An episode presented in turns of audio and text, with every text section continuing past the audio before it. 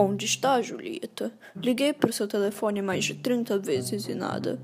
Ela me disse que iria me encontrar na cafeteria às duas da tarde, mas já são três e meia e nada dela chegar. Urgente! Incêndio tira a vida de jovem. Policiais afirmam que o corpo é de Julieta Capuleto, filha da empresária mais chica do país.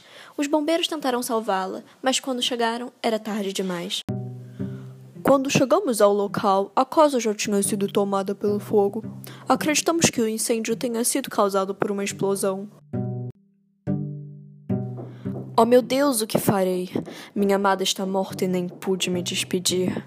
Hoje mesmo queria pedir em casamento.